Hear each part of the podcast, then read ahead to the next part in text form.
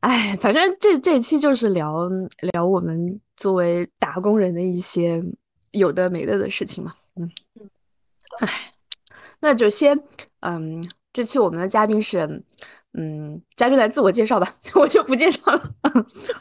嗯，好呀，嗯，大家好，然后我是一二年从本科毕业，然后本科学的是会计专业。然后第一份工作呢是在一家主权基金的中国办公室，当时是做这个管培生这样的一个角色。后来在这家公司工作了一年零三个月吧，大概这样的一个时间，我跳槽去了一家国内的投资咨询公司。然后在这家公司工作了两三，应该是两年半这样的一个时间，我去美国读了一个 MBA。然后两年之后 MBA 毕业回到国内，在一家互联网公司，可以认为算是一家大厂吧。做这个战略投资的工作，然后主要当时看的是偏文娱的这个行业啊，然后在这个岗位上面工作了两年的时间之后呢，就是因为对文娱行业本身特别浓厚的兴趣，就去到了文娱产业里面，在一家这个内容制作的公司啊，就是。做偏向于执行制作人这样的一个一个位置，然后后来在这个公司里面，反正经历了很多事情，然后后来发现可能并不是很适合自己，于是现在就又回到了互联网这个行业，然后继续做战略和投资这样的一个岗位的工作。嗯，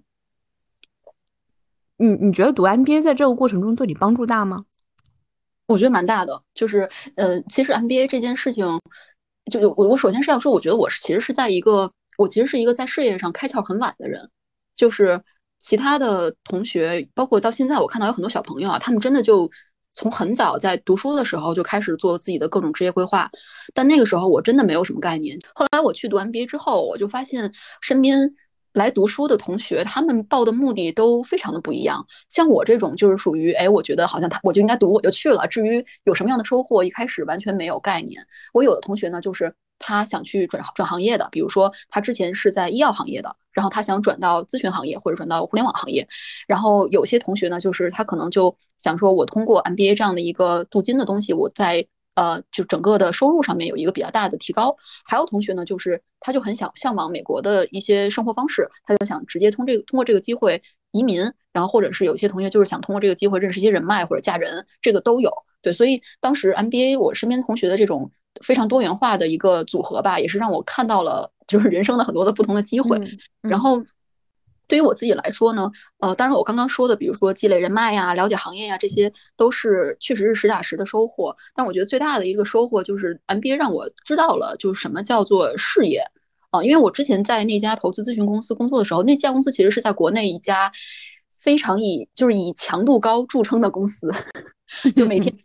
从头到尾。眼前全都是项目，全都是工作，就每天可能晚上都平均下班时间十一二点吧，然后有的时候项目比较着急，凌晨三四点的这种也有很多次，然后无暇思考说我到底想做什么，因为我当时从那家公司出来的同事很多就直接加入了一些基金，就去继续做，你也知道从乙方跳到甲方这样的工作，然后。我不知道工作对我来说到底意味着什么，然后或者是说我是不是也要像他们一样走一条同样的路径？然后在读 MBA 期间的时候，一个是说让我知道了，呃，在我之前接触过的那些产业之外，还有新的产业，那个就是文娱，因为我当时的这个这个学校它是在 LA，然后离好莱坞什么的这些产业非常近，包括我有很多的课都是直接请的好莱坞的这些校友回来跟我们讲的，就非常有实操和见和洞见。然后另外一方面，其实也是让我理解到，就是说职业里面有确实是所谓这种 passion 或者叫热情存在的。尤其是当时我在国外读书的时候，呃，因为大家也都是要去找就暑期的实习啊，或者是日常的这种实习啊。起码在我我当时主要看文娱的这个方向，嗯，都会问说你为什么热爱这个行业？然后大家说起来的那种热情，是以前 我在国内。没有碰到过的，就是尤其是你想一个人每天在公司可能工作十四五、十五六个小时的时候，没有人给你热爱，能活下来就不错了。所以，所以当时其实 MBA 对我来说一个最大的收益是让我重新去思考我到底想做什么，然后找到一个自己很喜欢的工作或者一个方向的时候，那种内心的充实感和充盈感是过去从来从未有过的。这个算是帮助我就是引导我下一份工作的一个呃很重要的力量吧，我觉得，嗯。哎，我我其实想问啊，就是说，嗯，你可以说是你当时那段经历奠定了你对文娱这个行业的一个热情，然后后来也这么多年了嘛，你你看我像我也是从这个行业里面出来的，其实现在文文文娱行业的情况大家也都知道，就是你你觉得这种热情有有变化吗？嗯，说没有变化肯定是假的，就是 嗯，因为第一个呢是呃，美国的文娱产业跟国内的完全是两种截然不同的状态。对对对，然后另外一个就是国内最近这一两年，其实我当时毕业回来是一八年，然后就一回来就赶上国内的影视资本双寒冬，是的，后来后来又遭遇了一系列，比如说 这种短视频平台的崛起啊，然后长视频遭受的巨大冲击啊，等等等等，就是整个产业是在一个剧烈的变化当中，和之前我在美国读书期间。看到的那个产业是截然不同的，然后再加上后面的疫情，就又导致很多文娱公司无以为继。所以，呃，后来其实就是哪怕后来我自己也在文娱产业里面工作了一段时间之后，就实打实的，你的生存问题是一个非常首要要解决的问题，要也是要保障的问题。所以，逐渐的就开始去思考说，这样的热爱它是不是依然要以一份职业的形式存在？就是其实到到现在，我依然很很喜欢就是内容，然后我自己也可能经常周就是周末或者是闲暇时间会自己去阅读很多关于这方面的一些比较专业的书籍，有一些可能是偏向创作的，有一些可能是偏向商业的，还有一些可能是偏向于比如说观众或者用户心理的，我依然会去读。但是我现在不再企图说把这些呃了解到的知识啊或者信息啊直接应用到一份目前手上的一份工作当中去，这个我觉得是这些年来最大的一个心理上的变化。嗯，对，那我我的话是等于说毕业毕业第一份工作就跑到一个文娱产业的公司去做了嘛，然后我后面的两份工作的面试吧，都会不停的被问到你你当时是怎么想的？其实当时是呃，我我虽然是一七年。正式入职的哈，但是我其实一六年在那边就是呃有实习，就已经有所接触了。然后其实一六一七年的时候，它还算一个行业比较好的时期，大家对它还是充满希望的。然后就像你说，到了一八年以后，这个情况整个就发生了一个变化。对，然后然后而且吧，我觉得有些事情你是进去才知道的，就是你没有去做过这样一段工作，就把它作为你的一个呃职业去。有过这样的一个经历，其实你一直就会有一种想象，你一直会觉得，当你进入行业以后怎么样？但当你真的进去以后，你会发现这里面有很多其他的呃问题。有时候其实单纯做一个消费者，或者说是一个呃旁观者，呃未见得就不好吧？我想说，的对对对，的确的确非常同意。然后之前像我自己的话，过就是一直以来的职业发展都是在一个要么比如说呃乙方的专业机构。要么是在一个大厂的站头部，就是你接触到的人，他们往往都是跟你来自于很相似的背景，你们能够共享的话语体系是非常一致的，沟通起来大家之间的障碍很少，而且都是相对比较专业的这种态度在做沟通。但文娱产业里面呢，呃，我觉得碰到的小伙伴们都是真的是算是千人千面吧，就是有一些遇到过很有的有有的真的很有趣的小朋友，就是小伙伴，然后呢也碰到过不少。很难搞的人，然后在这之外呢，也遇到过一些就是让我非常敬佩的，可以称得上是艺术家这样的人，就是他们既有有趣的灵魂，又有非常温柔的这种跟人沟通的方式，也是让我受益良多的。这种对，然后 anyways 就是在这种过程里面，就就其实是就我说最后一种人，其实他们是处于。你不太需要花太多的精力，他就可以跟着，比如说整个项目的进程往前走的。你其实要搞定的主要是第二类人，就是很难搞的那一类人。嗯嗯，这类人他们跟你是 不一样的话语体系，然后有的时候会发现自己在某一方面的能力是完全缺失的，就是在跟他们交往的这个过程中，这个是让我觉得非常痛苦的一件事情。所以当时就是最后我为什么会。又离开产业，回到原先呃技拼技术啊、互联网这样一个行环环境里面，最主要的原因也是我觉得在和这个行业里面的一些人在沟通的时候，可能跟我之前想的就是完全不一样的一种状态。我在这个里面可能反而变得越来越痛苦，就是我要去呃做出很多的让步，或者是说我在很多方面是达不到自己的一个预期的，于是最后就就从这个产业又出来了。对。就是你跟他的知识结构，然后你们认知世界的方式，打交道的方式，就是对人下判断的方式，完完全不是一回事。然后，然后他们其实我也能看到一些，就是在呃，就是对这些人可能会有用的一些办法，但是你你不一定能做到。对，对就不太一样。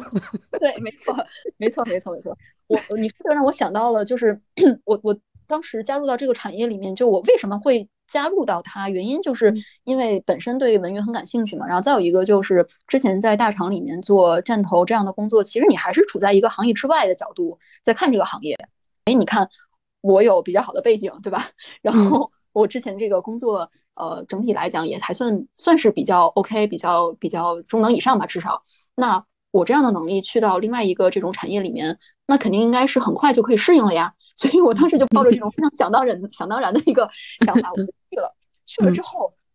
就是第一件让我觉得非常手足无措的是一个什么事儿呢？当时，呃，我去的时间其实很，就是刚去没多久的时候，我们当时公司里面有一个项目，然后直到我到这个项目上之后，我才被呃告知说我们要跟其中的一个算是演员吧。要停止合作，而且那件事情呢是真的非常严重，就可能已经要到就接近于打官司的这个程度了，所以必须要把这个事儿斩断。然后我当时就 在一无所知的情况下接到了这么一个任务，而且这个任务非常的紧急，因为呃这件事情不只是关乎到说我当时的这个公司和这位这个艺人之间的合作，还包括了就是相关的一其他的合作方，他们都在等着我们这个事情的结论，然后他们可能要比如说。对外发一些公告啊，或者是有一些这个对于观众啊或者什么用户之类的这个补偿啊什么之类都要去做的。然后我知道这件事情之后呢，就赶紧约了那位演员的经纪人去聊。然后我都之前我从来没有见过他，也只是在微信上面简单的打过几次招呼。我我跟他当天晚上就是整个办公室只有我他两个人，嗯嗯，我就尽可能委婉的跟他把这件事情，就是我们可能真的没有没有办法继续去合作这件事儿，尽可能委婉的跟他讲了。然后对方也是一个小姑娘，后来他就尝试说能不能还能继续合作，我就还是挺为难的，我说可能真的不行。然后他就开始哭，就是真的是哭的梨花带雨，我见犹怜。嗯，我当时一瞬间就是就是大脑一片空白，手足无措，因为在那之前我所有的职业教育里面。没有这回事，对，就是你不可能在一个职场里面对一个，尤其是还是合作方，对，你是谈判方，你们又不是同事，就是哪怕同事，你也不能，你也不能哭啊，对吧？并不是说有情绪是错的，而是这个情绪你不能在这种时候发泄，然后没有意义嘛，嗯，对，然后我当时整个人就就懵了，我就我就第一反应我说我是确实是应该安慰安慰他，但我跟他也不熟，我也不知道我该说什么能安慰到他。另外一方面呢。我必须要在这个会上把这件事情给落定下来，就是我我我们双方必须要达成一致。那我也不能说因为他哭我就让步，对吧？这个我也代表着公司。然后我到现在已经忘了我当时具体说了什么，可能是因为那时候太紧张了。但也许他也看出了我的手足无措。最后这件事情反正还是达成了一个一致。但当时就是这件事情是第一次让我意识到了，说我在这个行业里面。以前我那些想当然的能力，可能并派不上太大的用场，反而是一些我从来没有构建过的能力，他们可能才是在里面最重要的东西。但但我觉得，其实你进去两年也是好的，因为确实你在一直在乙方的话，你你的那个深度肯定是不够的嘛。就包括我到现在为止，我我这次出来看机会的时候，然后嗯。就也也会有人问我到问我你最熟悉的是哪个行业？那我无论如何，我最熟悉的肯定还是我我在甲方时候的行业，而不是说我在乙方一天看几份报告，然后做做点调研的那些行业。对，确实是。所以这个经历对我来说就是一个双刃剑吧。就好处是的确，呃，得到了很多来自于一手的这种行业洞见，然后坏处就是 遭到了创伤。嗯，是的，对。嗯，那那你们招人会招什么样的人呢？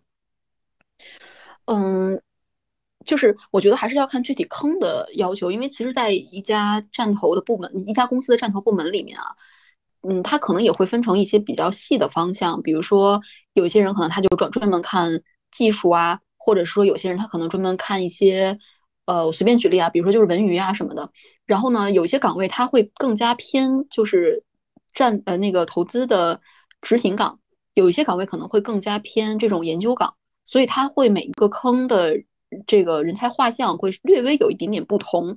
那比如说像那种比较偏直投岗，或者是说你这个赛道它本身项目就会比较多的这类的岗位的话，那就会更倾向于去招呃，比如直接从其他的大厂站站头部出来的人，或者是从基金。啊 VC 啊 PE 啊这样直投出来的人，然后有些少部分的也会考虑啊就是券商的投行部出来的人。然后那比如说是这种偏向于研究类，或者说你这个赛道可能项目会出的比较少的这种岗位的话，那可能更多的就会去看一些来自于产业里面的小伙伴啊，或者是来自于其他的这个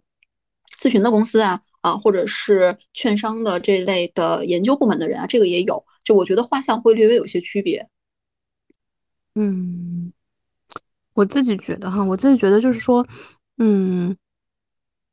因为我我我过去两年都是在这种机构做嘛，然后机构的话，它的特点就是说，你你要投什么就受限于你的爸爸们，就你的你的金主爸爸们，他们想看什么项目你就看什么。然后因为爸爸们有很多，然后你一个一个机构下面可能有几只基金，每只基金的主题都不太一样，所以最后的结果导致就是我这两年他会精力分散在特别多的行业上，嗯，然后什么都有，其实每个行业我都。嗯，都是蜻蜓点水。那你看好累啊，一直在学习。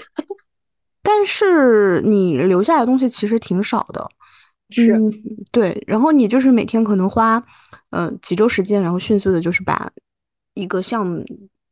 迅速的进入一个行业，然后迅速的把交易给给做掉。就研研究的部分肯定就在就在一两周内肯定就做做完了，后面都是一些交易交易层面、交割层面的一些东西嘛。嗯，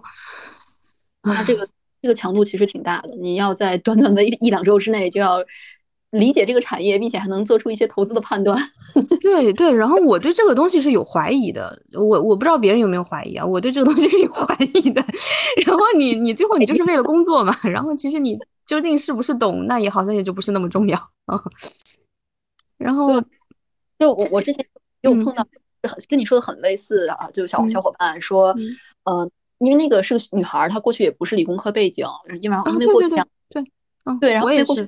出了很多这种 就是呃理工类的项目，就看技术啊或者什么的，然后小女孩看的非常痛苦。嗯嗯，对你你像我我也是完全是文科背景嘛，然后我我过去两年都搞的什么都搞的什么呃新材料什么制药，还有什么芯片半导体。你说我真的，我不是我自己觉得都很荒谬这个事情，而且其其实就算啊，假设我我有这个学历背景在这里啊，你就算做调研，其实你如果是在一个企业里面做战头，你有很多的资源来帮你做调研，无论是你的同事还是你企业自身的资源，你可以接触到很多呃外部的信息去帮你做研究，但如果你就在一个机构做。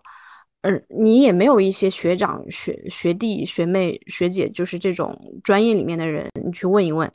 然后也没有行业里面的人，你也不认识，你去问一问，然后这个时候你去想想靠自己能力，你你又不可能只在那里读研报，对吧？嗯，然后对你总得去拿，就是找几个就是做这个产业的人去问嘛。对啊，你的是。说通俗点就是人脉，然后人脉是极具匮乏的，然后你还不停的换换一个行业再找人脉，然后很多人，我我这两年就会发生很什么事，很就什么事情，就是说很多人我可能几辈子都没跟他联系了，然后我突然想起来他好像对这个懂一点，我就去骚扰人家，就觉得自己非常的尴尬是吧？然后再让我这在白嫖什么？就很功利嘛，人家就觉得你显然就是几年都没想起我来，然后这时候七拐八拐，有时候可能还是经人介绍的，然后去问。对对对，我我我也有过类似的情况。我觉得这个每次碰到这种事儿，我觉得特别的尴尬，然后就总是想想方设法去补偿一下，比如请人吃个饭什么的。是的，是的，是的。哎，我我当时我当时有一次做一个那种呃医就是医药的一个东西嘛，然后其实就要去问一些医院的人，他们需不需要这个产品，他是提卖给医院的。我我在那之前，我觉得我不认识任何一个在医院工作的人，我身边没有这种人，我也不觉得我是一个去医院看病可以有人帮我参谋参谋的人，我完全没有这种资源。然后那因为那个项目，我可能找了 二十来个就在医院工作的人，就翻遍我的手机，真的是很崩溃。然后你说什么？以后我要去你们医院多看看病是？哎，人家也清楚，就是就是这种一次性的。其实想我我我后来想到一个事情，就是我当时呃那次换工作的时候，我有一个学姐，那个学姐比我高两届，在学校的时候没有跟她说过一句话，估计她都不知道我这行人是谁。然后呃，我当时其实有点想去她曾经就职过的一家公司去投简历，我就想找她聊聊聊聊问问问一问嘛。然后她就跟我说，她说她其实已经很习惯这种浅社交。就他也不会觉得特别冒犯，然后反正他说人和人之间都是这样，然后也会有经常有人会找他什么的，嗯，他已经很习惯。反正某种程度上，那段话给给了我一些安慰吧，让我觉得没有那么尴尬。感觉这学姐也是过来人，可能她也之前不得已做过很多类似的社交。他可能在，因为他的那个经历也是比较金光闪闪的，所以无论是他的学习的经历，还是说他从业的经历，肯定会不停的面面临一个，就是很多人会找他来问经验嘛，他会不停的被问。对，然后，然后我我之前认识一个猎头啊，他就他有一次是跟我讲到一个什么，呃，一一个一个人之前是在企业里面做的，做了多少年，就是一个应该就是那种，嗯，就是实业吧，在里面做，然后现在他要去大厂做站头，我就马上问他，我说他之前完全没有做过投资类的工作啊，他之前就是一直做研究什么的，然后现在突然跑到大厂做战投。我就问他，他一定是理工科博士吧？没有这个学位一般不会的。然后果然就是一个理工科博士，对，就是这么高。我觉得相比于他们的研究，就是那些经历来说，做投资就是纯技术上面的东西，真的太简单了。对，而且我我我自己很深刻的一个感觉就是说，你当你进入这个行业的时候，一个是他们当然有一些很基本的这种，即便是跟他研究方向。嗯，不那么匹配的行业，他有那个基本的那个认知在嘛，他会更容易理解，这是第一。第二，更重要的就是说，他即便他自己不理解的，他可以充分的找到很多人来帮助他，来给他答疑解惑，而且他还能听得懂。对，而且当他去找新项目的时候，这个行业都是他熟人。对对对对，他可能你你你自己即便不是做这，因为博士都很专嘛，都会很细。即便你不是做这个的，然后你可能你的同门的一些什么，他就是做这个的，你就随随便都能找到。唉。是的，是的，对，所以这种情况的确在企业里面做站头会好一点。但是另外一个方面的压力就是，呃，因为坦白说哈，我们作为一个中台的部门，对其他的业务部门也不是那么熟悉。就或者换句话讲，我在研究这个方向的时候，我也不知道公司里面有哪个部门或者是哪位大佬，他对这个行业有非常深的研究。所以当你去给管理层做一些汇报的时候，可能他在场，然后就当场他就很懂，对。当场就那什么是吧？对，而且他可能会说出一些可能你从来没有听说过的事情。呃，我会有这种心态。我这次面的时候，嗯，我当我其实我面的那家是一个，他是这种，嗯，交通行业的一个基建类的吧，基建类的这种这种岗吧。嗯，我当时就想聊我的项目经历嘛，我就刻意的删掉了我之前。在这种汽车、汽车啊、自动驾驶这些行业的一些项目，我不想去跟他们分享我的这些 项目里的这个行业研究的经验。我觉得他们肯定马上发现我这个研究漏洞百出。我就聊点聊点什么文化类的，然后什么消费类的，他们肯定也没有没有碰过这个东西。你当时从就是呃从互联网跳到这个文娱产业，当时跳槽的时候是怎么想的？啊，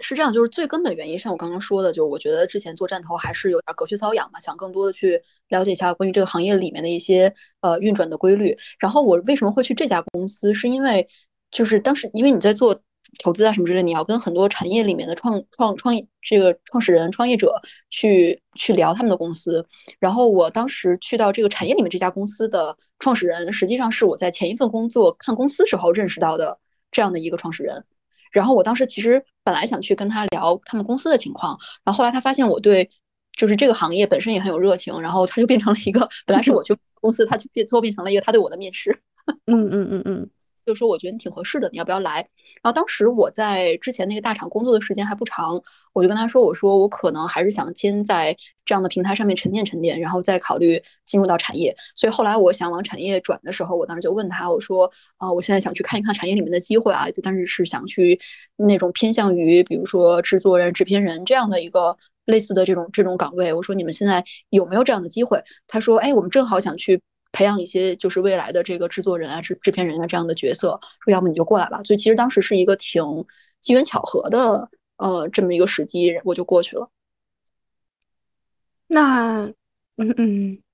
差不差不多。其实我我当时第一份工作也是，嗯，因为我当时实习的时候，就是呃研究生最后一年实习的时候是在律所嘛。嗯，然后我第一家企业就是当时那家律所的客户，等于说是服务他们的，然后就在就在那个就是项目上的时候，呃，等于说是就和甲方聊嘛，然后他们就说你你要不就来吧，然后就去了，就也是一个很很顺水推舟的事情。然后当时其实，嗯，反正当时还是对文化产业充满一些玫瑰色的幻想嘛，然后也觉得很有趣，就是跟那种律所的氛围很很不一样，办公室的装修风格啊都很呃明亮活泼，然后大家也穿着奇装异服都去上班，然后头发染成各种颜色的，就觉得很开心。嗯，对，没错，文体产业我觉得是属于你你拿你的自己的金钱和时间来换快乐。对 对，你你最后就是还有一些别的吧，有一些伤痛吧。其实，当然这个行业确实薪酬是很低了。嗯，可我我我最后离职到薪酬低是一方面原因，更重要的是我觉得它的那个分配机制吧，就因为有的人薪酬很高，有的人薪酬很高，但我低，这个就让我有点受不了了。就换那叫什么？换不患寡而患不均嘛。嗯，心情不平衡。它其实这种企业它普遍有一些这种。管理上的一些很很人质化的东西，它不是一个很很严格的这种治理标准，所以最后你就会心理上非常的不平衡。对，所以你可以想象，就是一个文娱产业里面的初创公司在管理上面就会变成一个什么样的样子。你你刚才提到那个写报告 vs 就是有一个作品，那个感触确实会很深。嗯，我我可能是因为我后来就是在。在财务投资机构里面去做的话，嗯，可能也跟当时领导他的风格有关系，就是他喜欢看到什么样的报告，你慢慢就知道他喜欢看到什么样的报告。所以我更多的就是越来越失去那种求真的意图，就是我就要写他喜欢看到的报告，然后我对这个东西就越来越缺乏一个呃信念感，就是你这个作品到底你到底是用它来指导投资，还是说？而且时间长了，你马上会发现一个交易能不能做得成，它跟你，嗯，跟你这个报告写的怎么样，可能关系当然是有关，不可能完全没有关系，但是可能关系没有那么的强，它还有很多其他的一些，呃，场外因素在。是，但是我，对，但是作品就是你的作品，它就是很真实的，它没有人可以从从这里面去偷走你，它就是你的作品。嗯，就是。你刚刚说写报告那个事情，我觉得特别有共鸣。就，嗯，因为当时我我在当时就是第一第一个大厂工作的时候，内心还对整个文娱产业抱有非常大的热情。然后在这种这种热情之下，我觉得有我可能就是特别，嗯，怎么说呢？就有一点点那种职业上面的洁癖。比如说，我认为某一个项目是不应该投的，因为它对公司可能，比如说在 PR 层面或者在什么其他层面，它有风险。然后我当时就真的会非常尽力的去，呃，说服我的就是直线老板，然后也也通过报告的方式尽可能的去影响就是管理层对这家公司一些看法。然后后来发现就全是徒劳，嗯，所以当时是说为什么我会选择，呃，在那个节点，就是那个点上离开这家之前那家大厂，就是因为当时其实有一个项目，呃，他要投的这家公司，我觉得是在。就是不仅仅是商业层面，而且是在法律层面有很大问题，但管理层依然很执意要投。然后那个时候，我觉得我从一个就是职业的那种，可能真的是有点职业洁癖的感觉。我觉得我不能容忍我的履历上出现这样的项目，然后我就决定说，OK，虽然我之前一直都很想就是加入到产业，但但这个时间点它就是一个 trigger，我觉得这个时间点，我觉得这就时间到了，哦，我就要走，就就这么一个。你你知道我洁癖是怎么治好的吗？就是我连续目睹了我的两个同事因为据理力争，而且事后证明他们的据理力争是对的，就那个项目确实出大大 bug。但是当时因为他们两个人据理力争，直接导致了其中一个人直接就是离职，另外一个人差点离职。虽然没最后没离职，但是也被扣了不少钱，扣了不少绩效。所所以那个离职是就是被迫离职是吗？他怎么讲呢？就是其实一个老板想让你走的时候，有时候他不需要明说啊，理解，懂了，懂了，你就已经知道你待不下去了，就没没法待了。哎，对，就是所以后来就是，呃，包括我后来其实进进入产业里面，当时也是内心有这样这么一团火，就是觉得说，哎，我想去做出什么什么样的一个作品，但实际上我再怎么怎么说哈，我都不是这个产业，就是我都不是这个行业里面这种专业出来的人。就算比如说什么小时候有过一些在比如艺术上面啊或什么上上面的培养，我肯定你也就是说不过这种专业背景出来的出来的这些啊，比如说设计师或者是一些这个导演啊等等的。然后有的时候你就会发现啊，其实嗯，你对他们的影响很小，然后最后可能做出来的东西也不是你真的想要的。就就是我觉得这是属于一种打工的心态。就如果你只是一个打工的话，OK，那公司它只要做什么样的作品出来，只要你尽力了，你把你手头的工作做好了，那结果对你来说其实没有那么大影响。但如果你是真的是抱着一腔热血说我要。在这个岗位上面去做出属于我自己的作品，我要在这儿成就一番什么什么样的事业。那当你发现这个作品跟你要的那个方向不一样的时候，你会非常非常受打击。就这这就是后来自己明白的事儿，但当时不知道，不知道就是还挺，我觉得内耗了一段时间吧。这个其实就是你虽然都是脑力劳动啊，但是你你像我，比如说我写个合同啊，写合同它其实不会上价值的，它就是一个技术活儿。然后有时候比如说你谈判最后谈不到你想要的程度，或者说因为一些商业上的考虑，他要求你律师这个层面去让步，那它也不是一个价值层面的东西，它都是一个你你的谈判的风格啊，你对这个交易的认认知啊，就是这些。和价值没有什么太多关系的一些东西，但是如果你是创作一个产品，你创作一个，这个时候你的那个洁，这个时候是更容易引发你的那个洁癖的。你发现出来一个垃圾产品，这时候你就会不能原谅自己。对，就感觉无颜面对自己。对，就是你，你就想哇，这东西我自己是绝对不会去看的，我不会为这种产品买账的。是的，是的。而且会我我还会攻击他的创作者，对，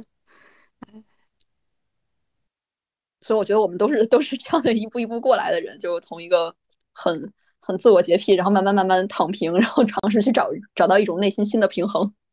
是的，是的，嗯，对啊，这个这个就想，这个也是说，因为工作年限也比较多了嘛，你觉得就是。这么多年下来，你在不同阶段对对这种职业选择的时候，你的评价标准有什么变化吗？哦，我觉得变化好大。就是首先，我还是要说，我是一个对职业开窍很晚的人啊。这个就就意味着，其实我当时在本科毕业的时候，那个选择的方向啊，或者说选择标准吧，就是非常非常浅层或者说浅薄。对，当时就感觉说，哎，我第一个我要看公司的名气，第二个我要看他给我的钱多还是钱少。但坦白说啊，就是钱多和钱少，一个本科生能差多少呢？嗯嗯嗯嗯。然后对这个事儿呢，是当时是觉得，当时真的就是名气对我来说就是名气啊，就是他可能公司是一个，比如说国际大公司，跟一个可能当在当年啊就觉得哎本地的一个小公司，那确实差很大。嗯，我觉得选大公司并不是说不好，而是在当时那个年代，嗯那个年纪就不知道这个。所谓的这个牌子背后代表着什么？这个是后来我真的加入到就是第一家那个还名气挺大的主权基金之后，然后慢慢理解出来的一些道理。就当时会觉得，就当时会发现说，OK，名气很大，也就意味着这个公司里面确实有很多非常非常厉害的人，你也有一些机会可以得以见到，就可能是世界一流的这个领域的一些做事情的方法啊，然后包括可能你能够接触到的这个一些场合的这种就是这个。这个这个场面什么的，对吧？都是你在小公司是不能比拟的。但另外一方面，就是因为这样的一个牌子在上面压着，整个公司内部的呃组织架构也好，或者是说它的一些人才的机制也好，你是很难突破的。呃，而且是你的大老板可能会对整个的流程是一个非常大的这种权力上面的影响力。我之所以这么说，是因为那个时候，因为我是管培生的身份进去的嘛。我们当时是有全国是有十几个管培生，然后他会在第一年结束的时候给我们有一次所谓的考核，然后这个考核结束以后是真的会筛人的。我当时大概有一半的同事因为这个考核离开了公司，然后我那个时候特别幸运，就是我通过了这个考核，但是我被。就是我，我们当时都是在，就是我们这有几个人是在这个后台的这个办公室啊，就我们这些人其实都是想往前台去转，就是去做他就主权基金嘛，就前台的这些投资的工作。但反正我们当时被告知就是是不能转的，呃，而且不是说你在这儿工作一年不能转，你在这儿工作几年你都不能转。所以那个时候对于我来讲，就是面对一个呃选择，我到底是愿意继续去追这块牌子，我还是说就是我去在职业发展初期去更多的追寻自己的能力上面的提提提升。因为那个时候我在后台做的事情就是偏向于，比如说财务啊，还有一些什么政府关系啊这这种事情。当时听上去好像挺挺高级的，但实际上都是一些很打杂的活。然后那个时候可能跟我呃，就是我们同样一级出来的同学，有些比如说去四大，他们从收入上面要比我低一点，但现在来看其实根本不算低太多啊，因为本身当时 base 大家都不高。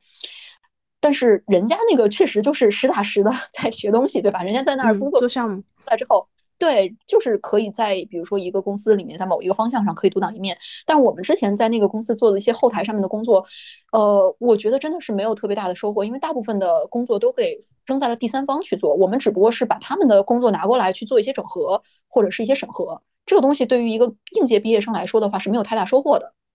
所以当时从本科毕业的第一份工作里面，我 我当时就意识到了，说我那个时候去追求什么所谓的名声和。和这个薪水其实它的意义不大，然后我就换到了第二份工作。然后第二份工作，我那个时候我的标准就是我要学东西，因为我还是想去到一个相对比较核心的业务，就是无论是做咨询也好，还是做投资也好，总之你是在做项目的。然后呢？我当时在找这个第二份工作的时候，我印象特别深，就是那时候我聊过一些基金，我也聊过一些猎头，他们都跟我说说啊，我觉得你背景还不错，但是呢，你之前在这家公司做的其实不是核心的业务，那你如果想在这个比如说新的一一一一家公司里面去做的话，你可能依然要从从零开始，和其他的刚刚毕业的这这一届的学生一起做。那我当时就想，我说那既然这样的话，相当于我已经有一年的时间可能浪费掉了。我要尽可能的追上我其他那些同级啊小伙伴的步伐，我就去了一家就是以强度大著称的 这个投资咨询公司。基本上可能我在那儿工作两年半的时间，相比于就差不多跟别人五年的时间差不多了，就这种就补回来了，就补回来了。对，然后呢，嗯，在这儿真的是那两年过的就是啊，简直是特别特别累，就每天下班以后。嗯，也没什么时间去放松娱乐，就躺在床上，感觉不是睡过去了，是直接晕过去了。嗯，就那样的一个，嗯，对，你就所以那个时候就觉得说，我我当时啊，就是现在回想起来，我觉得第二份工作我选的是很对的，就的确他给我打下了一个比较好的基础。而且一般来说，就是咨询公司，它在整体的，就是嗯，无论是晋升啊，还是你这个涨薪啊，结构上，它是比较有有节，就它节奏是比较稳定的。所以你你在那个职业发展初期，也是能够很清楚的看到，说我现在到一个什么样的位置，可能它对应其他就是市场上其他机会，我可能能对应什么样的一个岗位，这个是我觉得是比较好的。然后后来去那个就出国读书了嘛，然后回来以后呢。哎，那时候就非常理想化，很抱有热爱，说我一定要去做跟文娱相关的工作了。然后这个，对吧？就是我希望能够实现心中理想啊，什么什么的。于是就去了一家这个互联互联网公司。其实那个时候还挺不想去的，因为因为这个你知道，国内的大厂他们的产品基本上都是面向很大众的。但我在当时在国外读书时候，我们那个时候就是参与的项目都是那种。有一点点偏向艺术电影那类的，嗯，艺术电影，艺术电影到 下沉市场是吧？对，所以当时也就是说，嗯，这个，哎，让让我觉得，哎，好像是有点儿，哎，违背自己内心的理想。但毕竟赶就是赶上了这个文娱影，就是影视呃资本双寒冬，那有这么一份机会也是不错的嘛。而且很幸运，就是恰进去之后，恰好这个公司它的站头部。分出了一条专门看文娱内容的赛道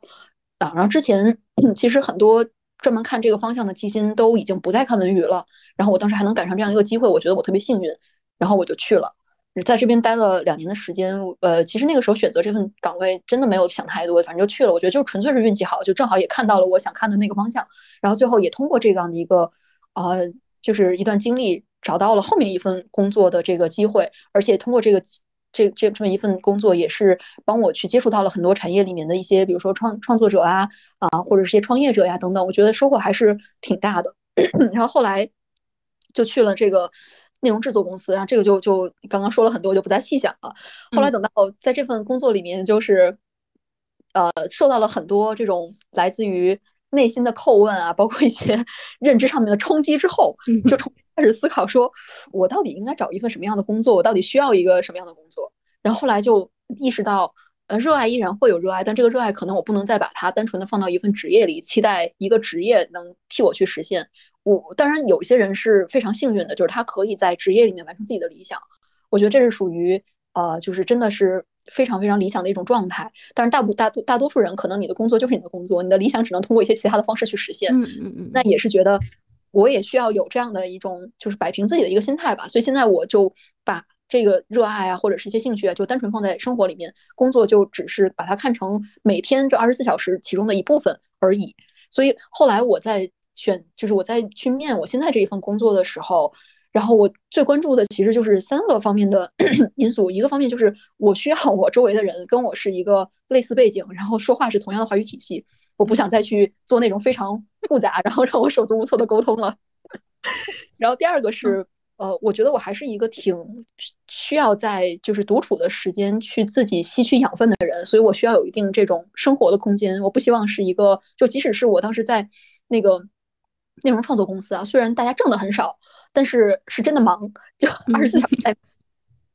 然后我我这种是很烦的。是的，然后我就我觉得那我还是需要有这样的一个相对，就是它的节奏啊，就我不是说你节奏。比如说每天就不能下不能加班，每天必须什么晚上六点下班，这个我觉得也不太现实。但是起码节奏是规律的，我大概可以知道，我每天晚上可能比如说八九点能够下班，我能在家自己的休闲的时间、读书的时间什么的时间有，比如说两两个小时什么之之类的，就我有这样的预期，而且它可以达到，我觉得这个对我来说很重要。那第三个就是我觉得现在呃虽然是三十多岁了，有一定的这个 年龄焦虑哈，但是还是需要去有机会接触到一些新的行业，还有这个新的市场。就看看有没有新的这种呃，就是跟着，其实就是跟着市场一起发展。包括以后自己如果要是再去啊，想往一些新的方向转型的话，我起码要有这样的一个机缘，能够再去了解到它。所以这就是我在去选择现在这一份工作之前，我最主要的三个因素。然后也很幸运的就是，我当时恰好有这么一个机会，也是我现在的这份工作，就是能够满足这三个条件。然后我就在现在这个工作里面，反正就踏踏实实的吧，每天就是该上班上班，该下班下班，该干什么干什么。嗯，对，我自己，嗯，我我现在是特别看重这种生活和工作的这种 balance。当然，我前两份其实，嗯，都都也是有 balance 的。除了我，我我毕业最后一年在律所实习嘛，然后在律所实习就是很痛苦啊，基本上也是经常加班加到三四点钟，嗯。后来就没有再有过那种工作强度了，剩下两份可能有一些其他方面的痛苦，但是没有太有这种加班加班层面的痛苦。然后，嗯，到我现在这我现在在找工作的时候，包括我跟身边一些同年龄段的人聊啊，就是说，如果你一天到晚把自己陷在那种嗯那种加班的那种氛围中，一天到晚在呃打工，然后每天三四点或者说呃嗯十二点钟都在。为工作在杀脑细胞，有时候你不知道自己在哪里，就是就会很慌，就觉得我在干什么呢？我自己去了哪里？然后你就觉得，因为我觉得人是由时间组成的，就是你时间花在什什么上面，你自己你自己就会体现出来一个什么样的样貌。如果你的时间全部都是在工作上面的话，其实可能对我来说，我自己最重要的那些东西就失去了。嗯，就我没有办法再去定义我自己了，我就只只是一个打工的。会会给我这种感觉，因为我我还是不太能，就是有的人他可以是把事业当做一个，呃，只有这一个标签他就够了，他那个自己就就完成了，他不需要一些额外的额外的东西，但我不太能够做到这样，我还是需要一些别的东西来定义我自己。是的，是的，我觉得人和人真的很不一样。就是你刚刚说那个把自己的整个生活占满那种感觉，我特别特别理解。就是呃，我在之前咨询公司工作的时候，因为特别累嘛，而且他的工作强度很大，就不是说我只是在那熬时长，他是真的你一秒都不会停，然后有无数的事情进来要去做。然后我觉得到最后，就是我快离开之前，因为那个时候持持续这样的工作状态已经两三年了，我觉得那段时间我整个人的记忆力可能不超过七秒钟。就是如果对跟我说一件事情，我不赶紧用笔把它记下来的话，我很快这个人跟我说什么了，到这个程度。然后我印象特别深，就是有一天下午，然后我们当时有一个会，我们那个会议室的窗户正好面对着，就是当时在国贸那片，然后面对着国贸国贸的一个高楼，然后那个时候正好是这个傍晚，就夕阳洒在外面的那个窗，就是玻璃的那个那个墙上面，特别漂亮。然后当时那一瞬间，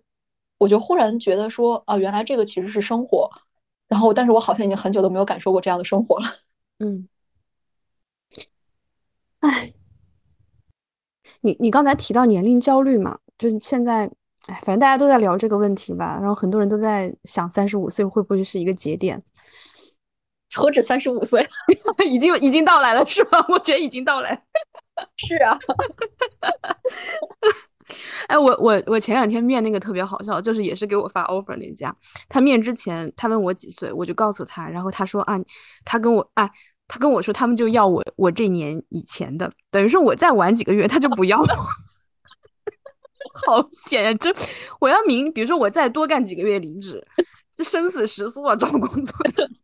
哎，我也有碰到过这一种，就是之前有一个猎头拿了一个机会来找我，然后就是那个机会从头到尾就是都很吻合，嗯，然后后来猎头说说我有一点就是没跟你确认过，说那个你是哪年出生的，然后我就说哪年，他就一看就说，因为我正好踩在那条线上，然后他就说说啊，那应该。也可以吧，然后我就想，什么叫应该也可以吧？这不就在这写着吗？难道我踩到线上就不算了吗？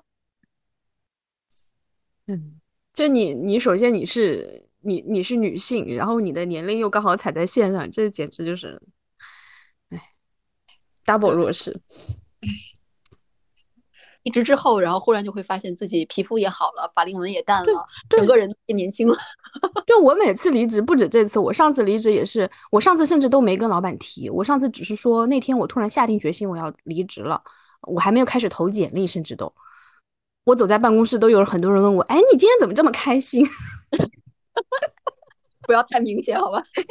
你状态就变了，就平时就是那种很阴郁的那种性格，那天大家突然觉得你变得很明朗。我觉得一份工作如果做到这个程度，真的是要考虑离开了，不然，对吧？图什么呢？但是，他如果要给你很多钱的话，就另当别论啊。对你，因为你说你是对职业开窍晚，我其实要更晚，甚至我觉得我现在都不算开窍。我第一份工作我是相当纠结的，我干的时间也很长嘛，三年半。最后离职的时候，我是下了很多决心。我在那三年半中间不是一次想离职，每天都在想，但是每天真的是因为一些很不职业的一种一些。所谓的一些顾虑没有离，非常不职业的一些东西，就是一些所谓的呃价值、情怀，然后情感这种东西，扛扛扛着自己没有力，最后已经受不了了。而且恰而且很重要的原因，呃，这个原因是我在面试的时候才知道的，就是我当时就开始面面了以后，我就发现我之前一直待在这个行业里面，文娱行业里面，而且是应届生，你的视野很狭窄，你每天听到的都是这种。你自己公司的人跟外面的人、跟投资方的人讲你这个行业的故事，都是讲的很积极乐观的，嗯，而且当时其实纯从业务角度来说，不考虑资本的话，其实，呃，当时我那个我待的公司你也知道嘛，它是那种传统传统的业务，它现金流其实是很稳定、很健康，也不存在什么呃产业发展不下去的问题，每年都会有一个增长，所以你当时没有太被这种。呃，文娱资本双寒冬就给影响到吧，就这么说吧。但我当时出来面的时候，我跟我面的都是这种，嗯，投资机构啊，或者是呃战投啊这种。跟大家一聊聊一圈，发现来所有人都很悲观，大家都觉得你赶紧赶紧跑，他们就会给我这种建议。所以我越面越觉得我要跑，就在这个过程中不断的坚定了我马上要跑路。这所以这个原因是当时在呃面试的时候才产生的，这是在离职之前没有想到的一个原因。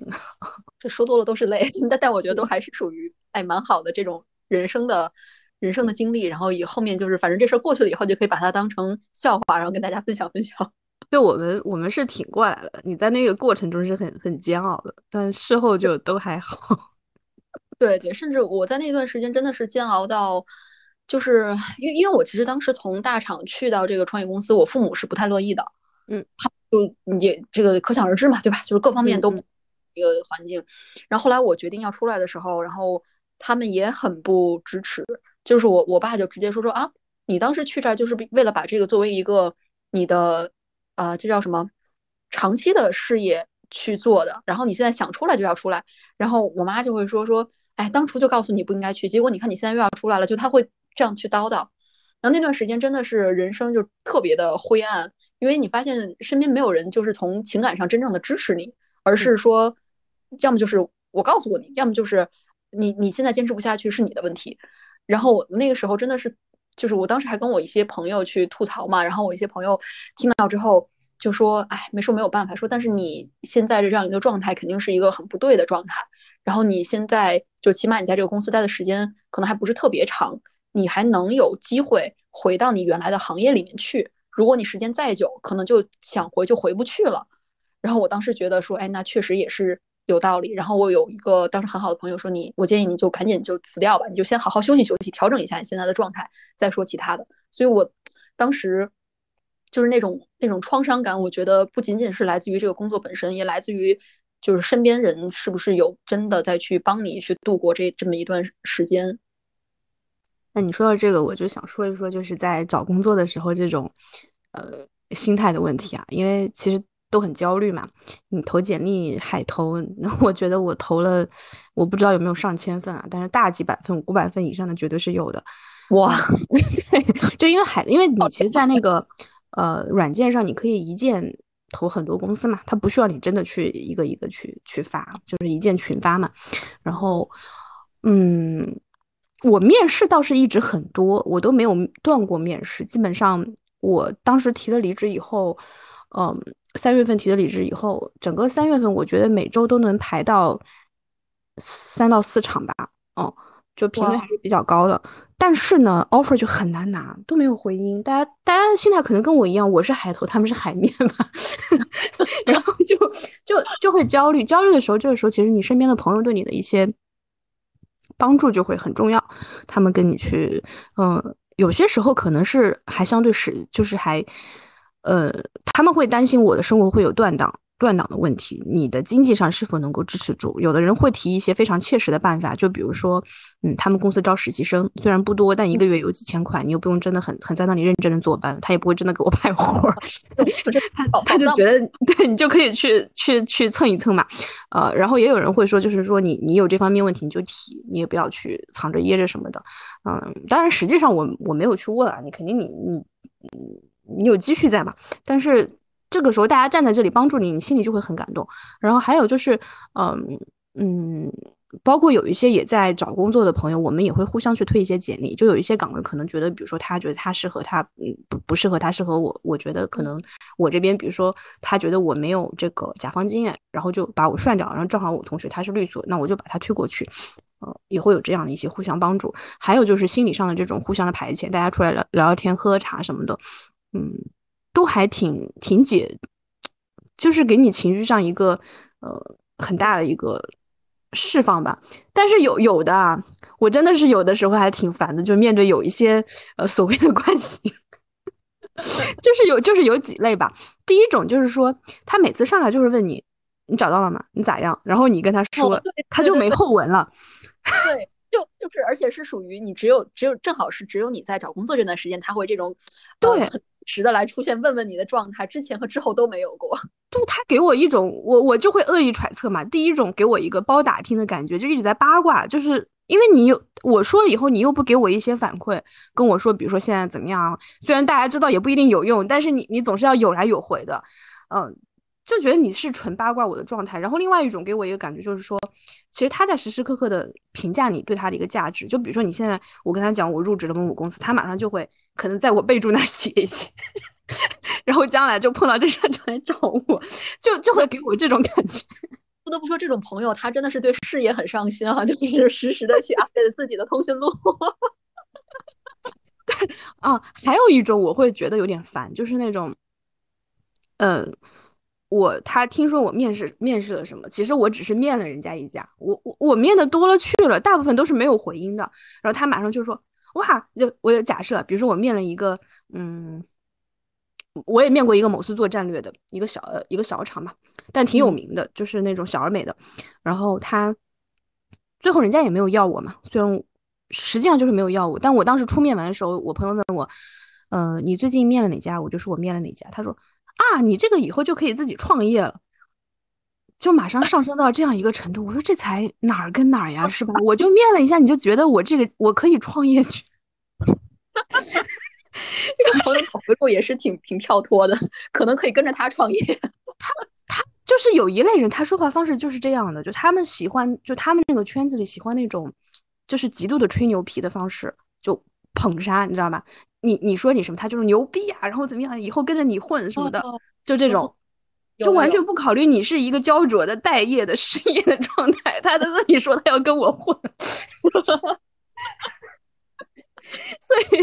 所以就是也会碰到这种事情就很烦。然后还有我妈，我妈也让我有我跟她联系不多，不会，尤其是找工作这段，我没有跟她讲我裸辞，我没有跟跟她说这个事情，我怕她会焦虑嘛。但是我跟她说我在找工作，我说我在在职的情况下在找工作。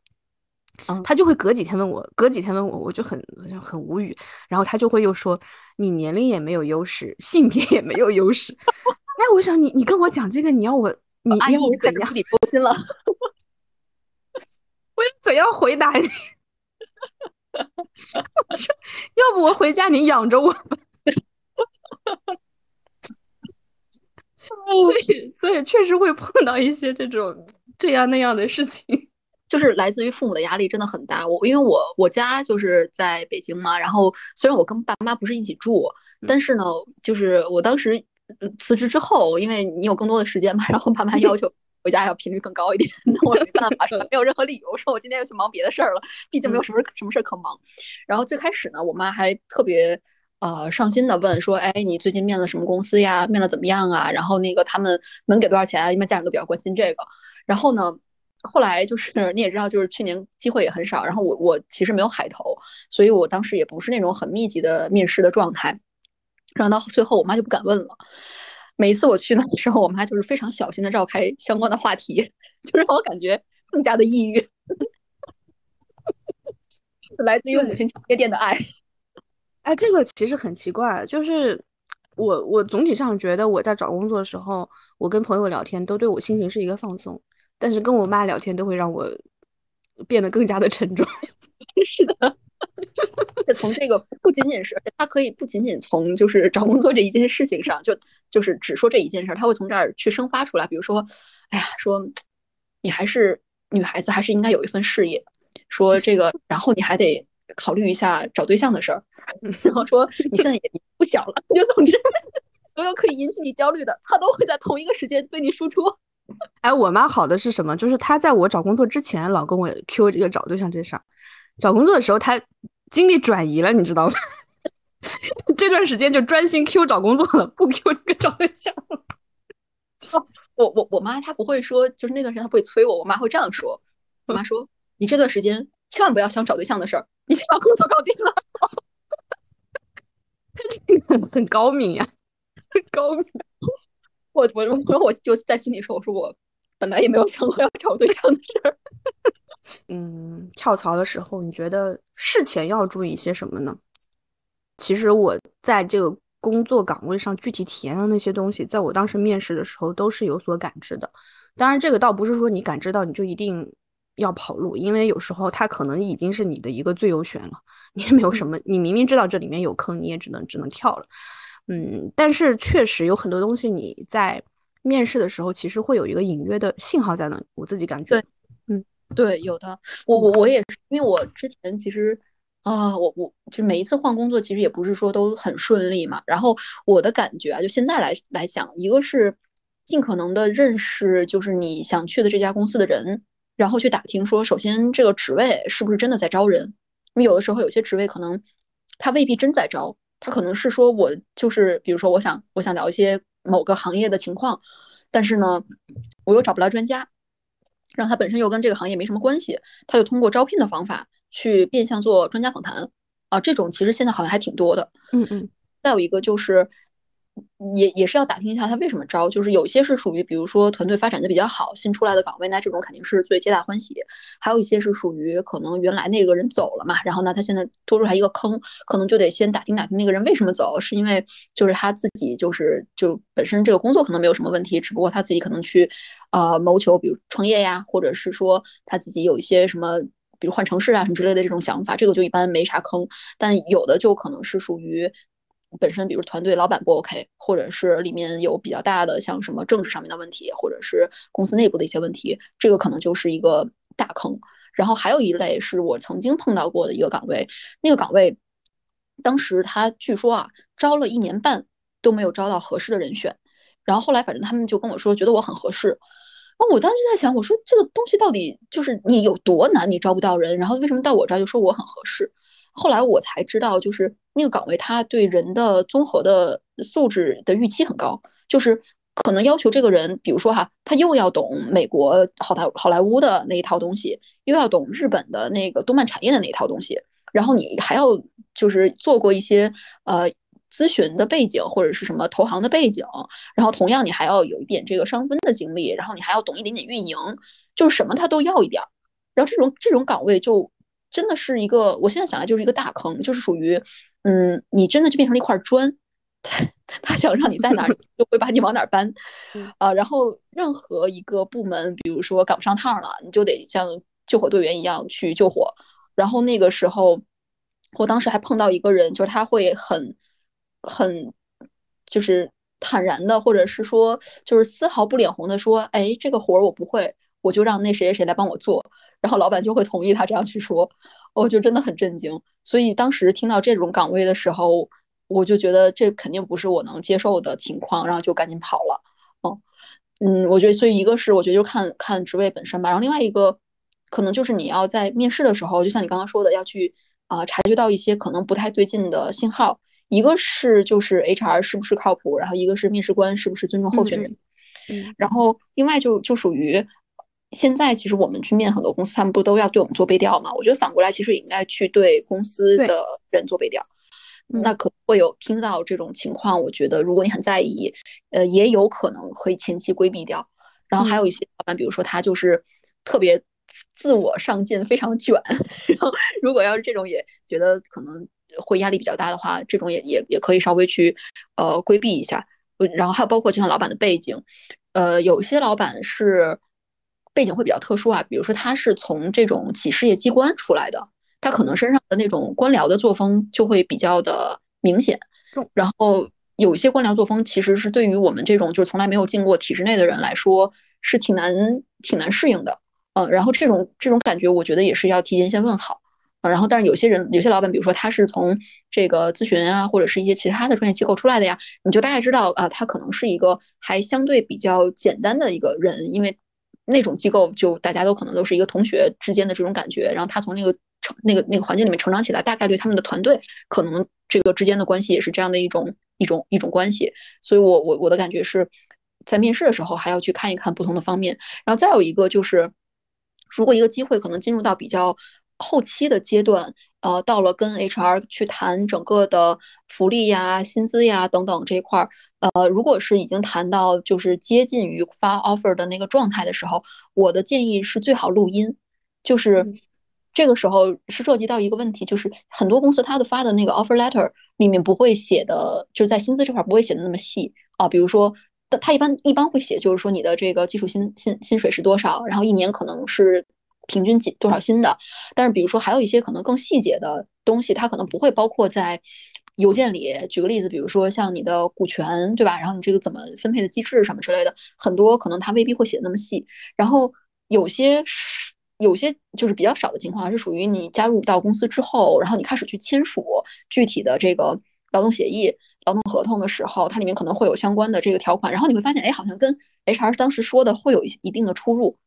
然后。有的时候是真的是 HR 的无心之失，就是他可能确实是给有些小的细节搞错了，他可能也会主动的帮你去解决。但有一些我们真的不好说，是不是有些公司他当时就是为了去让吸引呃候选人入职，但实际上可能他根本就给不了之前这个承诺的这种这种待遇。那这种情况的时候，我觉得其实留存一份录音，后面哪怕真的就是到撕破脸的程度，你觉得因为这个条件没谈妥，我就要离离开公司，已经做好这种准备的话，那抛出这个录音还是有用的。就主要是我觉得这几方面吧。嗯，对，其实时刻准备录音是职场中的一个嗯必备技能吧，我觉得。对，你在整整个职场中都要有这种录音的意识，因为现在，哎，当你你个人面对资本家的时候，你始终是相对比较孱弱的嘛，然后还是要充分的保护好自己。是的，哎，到这种程度了，真是令人心寒。你你提到那个背调，其实我这次有面一家，他就是。嗯，他也是一个投资机构。然后呢，我当时面的就是风控岗。我面的风控岗的时候，我就简单查了一下，他之前在那个机协是有过这种处罚经历的，而且不是那种比较轻微的，就是轻微的处罚。相对我觉得性质还是有点点敏感的。而且在我面的时候，我出面和二面的所谓我的这个部门的 leader 换了一个人，我一打听是他们整个部门全部换人了。哦，我我当然要问人力，为什么我已经面过这个 leader，要让我再面一次嘛？你要让我面两次我的部门 leader，他给我解释一下，他们全换人了，这个信号其实就很差，因为特别是你进去又是要做风控的岗位，然后给你所有的感觉就是这个机构的风控非常的不靠谱，然后有这种大大范围的人员流动。包括我当时也请我的一个猎头朋友去看了一下，就是他看了一下他的那个库里面，就是在这个机构里面做做法务或者风控岗的人，大部分四个月左右就离职了。啊，对，所以四个月其实你也就是刚过试用期嘛，在我看来。对呀，对啊，对。后来我，对，所以我就就那家当时也是发 offer，然后我就没有去了，哦，就不太考虑他们了。对，这种不能去，这肯定是个大坑。对，我觉得就是要让我背锅，而且当当时他们是反复跟我问了一下，我能不能在那个机械挂风控的资质，因为他需要一些呃，对你的背景履历有要求，你才能挂上去嘛。他就是需要一个能挂上去的人，你挂上去的人说说白了就是要顶锅的人嘛。你你的机构你在机械受到了处罚，你的风控负责人也是要挂名的嘛。嗯，对的。所以我就对吧？就跑。就跑，赶紧跑，就这种性格。其实我觉得到现在，就反正对我来说，可能不知道是不是对你也是一样的，就是，呃，只要是我，只要是我，我把我自己手上的事情做好，可能就够了。至于是说这个东西它对我来讲，生命中的意义有多大，我已经不追求了。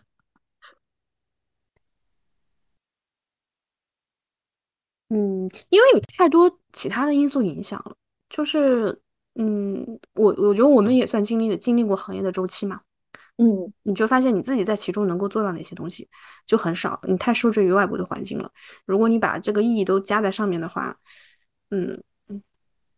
对，就是嗯，自己也控制不了，没有意义。对，而且，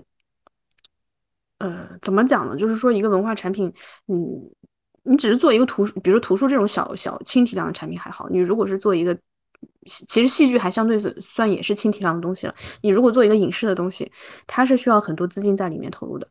有大量的人人和钱，这个都不是你个人能够控制的。你能够做一个院线电影出来，你当然很了不起，很牛逼。但是，哎，又有多少从业者能够做到呢？对呀，那我们展望一下未来吧。就是说，现实已经都做到沉默了。就哎，都是文娱产业里面待过很多年的人，都有很多伤痛，现在也只能是沉默。哎，未来展望，我我觉得可能对我来说的话，未来展望，嗯，是这样啊，就是我不知道你有没有感觉，刚刚提到年龄焦虑这一点，就身边的朋友，尤其是女性朋友，大家现在都在讨论的是，我们可以做什么样的副业，就是是的，对吧？就是都在想，哎，如果因为。就可能我们身边的人画像也比较类似，就要么你比如说在大厂平台，要么是在一些这种投资机构，然后天花板确实是有的。你都在想说，我不可能在这一直干到六十五岁，也没有公司会这样过我过六十五岁，六十五岁还可以写报告吗？所以，所以大家都觉得说，肯定或早或晚有一天会从这样的环境里面去出来。那个时候可以还可以做什么？而且那个时候我觉得，就是大家已经在这种大的公司里面工作这么长时间了，其实也并不希望说我依然在这样的环境里面工作。也许很多人就会选择自己去做一件什么什么事情。然后，我觉得所有人我周围的都在有意识的去寻找一些呃看上去其实也不是很大的这种机会。比如说，我听说有朋友去承包了一个什么外外卖档口 然后还有一些朋友就是开始去学这个易经啊、塔罗啊，开始给人去算命。啊，就是也都有一些不错的这种副业的收入，然后包括我身边的朋友可能也有意识的在去尝试变现自己的一些技能，然后我觉得，呃，其实对于就就就就说回到未来展望，其实对于我自己，我觉得也是现在也在有意识的去想说，如果有一天，呃，写报告这个事儿不再成为我的主业，那我能做什么？那现在其实就要想明白这个事情，就是如果是说做内容，像你刚刚说的，就绝大多数的东西我们都做不了，都是需要很大的这个资金投入的。然后你说自娱自乐写小说，那这个什么时候都可以干，对吧？就能能能能有一份你还觉得比较擅长的技艺，同时还可以拿它挣口饭吃，我觉得这是以属于嗯，可能在最近这几年吧，需要去探索的一个一些方向。然后另外的话，其实也是来自于就是那种所谓年龄焦虑。就虽然啊，我觉得像我们都是属于哎，好像也没有那么强强烈的诉求，说我一定。要在一起干成什么？对，对，干成什么？然后以及也没有说我一定要结婚或者一定要要小孩儿，这种都还没有。但是怎么说呢？就是有的时候我不知道你啊，我会有的时候会想说，当你我们的年纪在逐渐增大，对吧？然后总有一天父母会先后离开，你该怎么样一个人去面对这样的一种局面？然后以及在那天之后，你又该如何去面对自己的老去？你怎么样去完成一个人的就所谓的养老？其实我现在有时候会经常思考这些问题，然后这种问题其实对我来说是会呃，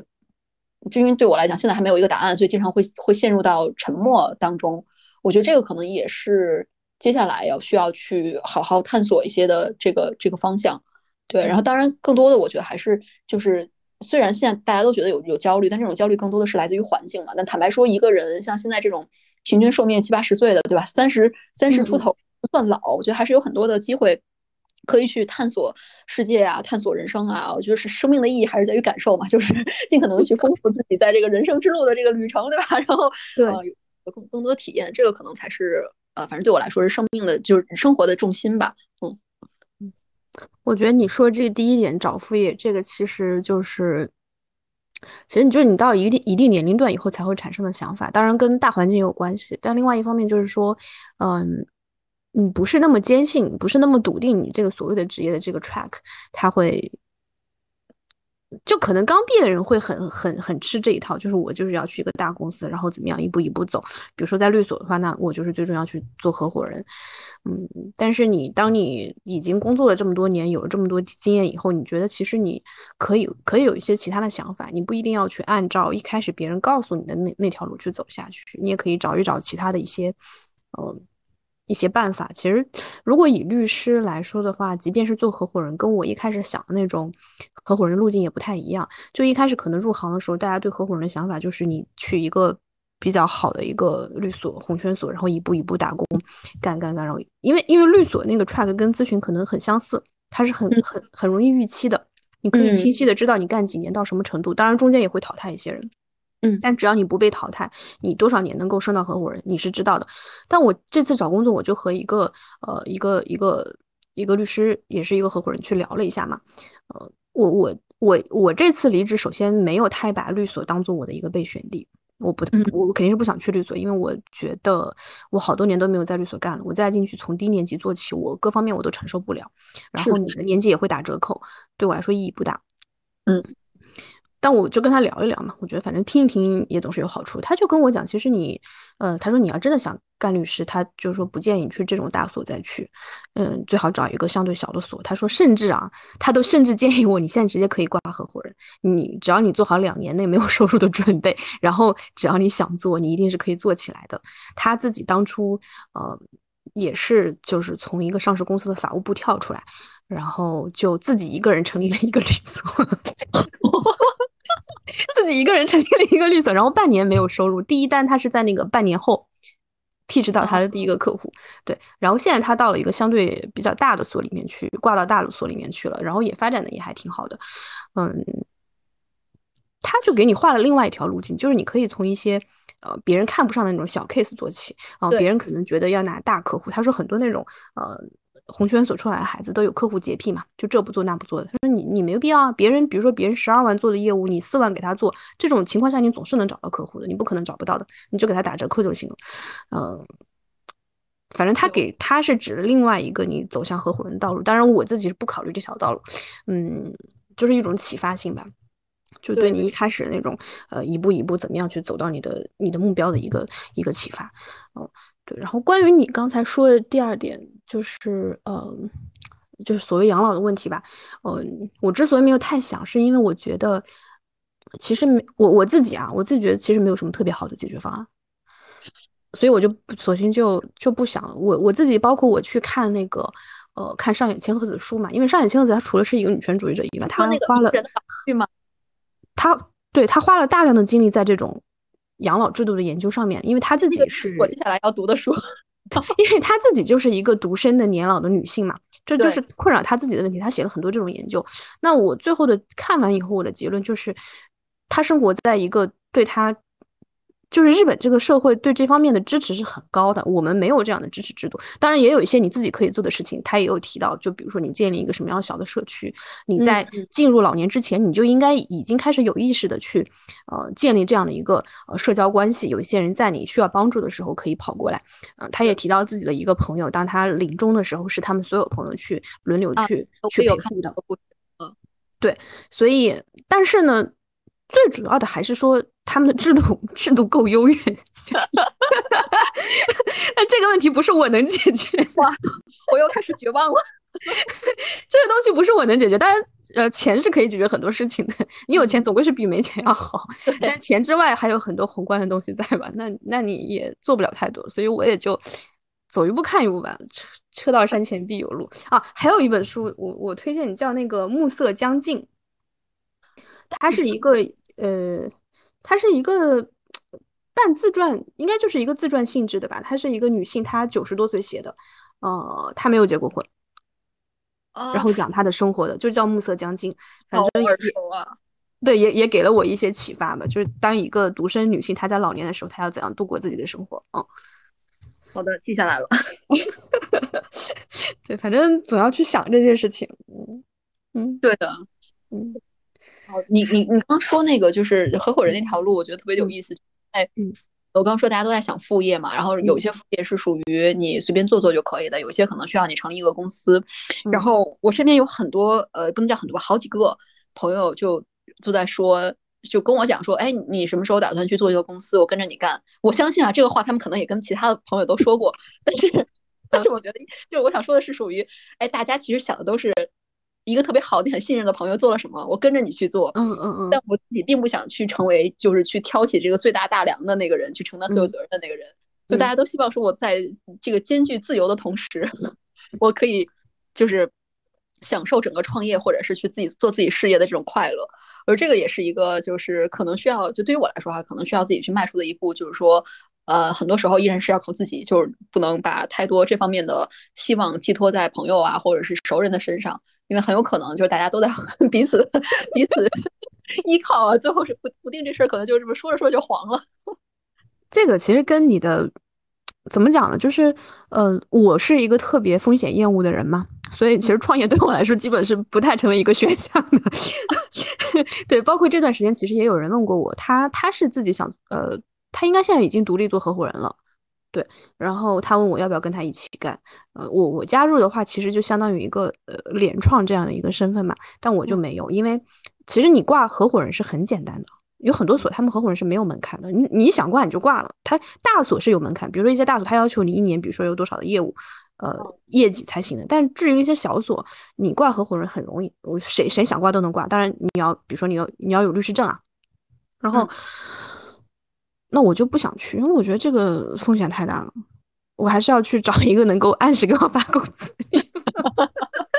对，但是我会接一些这种这种私活儿，经常时不时朋友会介绍来一些，就是帮帮帮他们写写合同啊，然后做些法律咨询啊什么的，零零碎碎的。然后有时候可能，呃，一个人来找我，他就会再推荐一个他的朋友来找我。但这个东西也不固定，量也很小，呃，就会做一些这种事情吧。嗯，那这个我觉得你的副业已经开始做起来了。我的副业是你你要说副业前几年，其实在我再往前几年的时候，当时做的还挺多的，然后也挺稳定的，就是固定跟几个那种公众号合作，每月给他们写点东西，那个钱是很固定的，因为你的出量是稳定的。但后来公众号完蛋了，你知道吧？所以我当时写的那家之前，他们在一七年左右的时候，他们每篇都是十万加，篇篇十万加。哇！然后现在我看了看，基本就是一两万。嗯，是都因为短视频的那个冲击吗？对对，冲击太大。然后他们当时其实我知道也转转型去做短视频了，但是也没做起来，因为他对人的需求还是差挺多的。嗯，对，我们之前还研究过这个。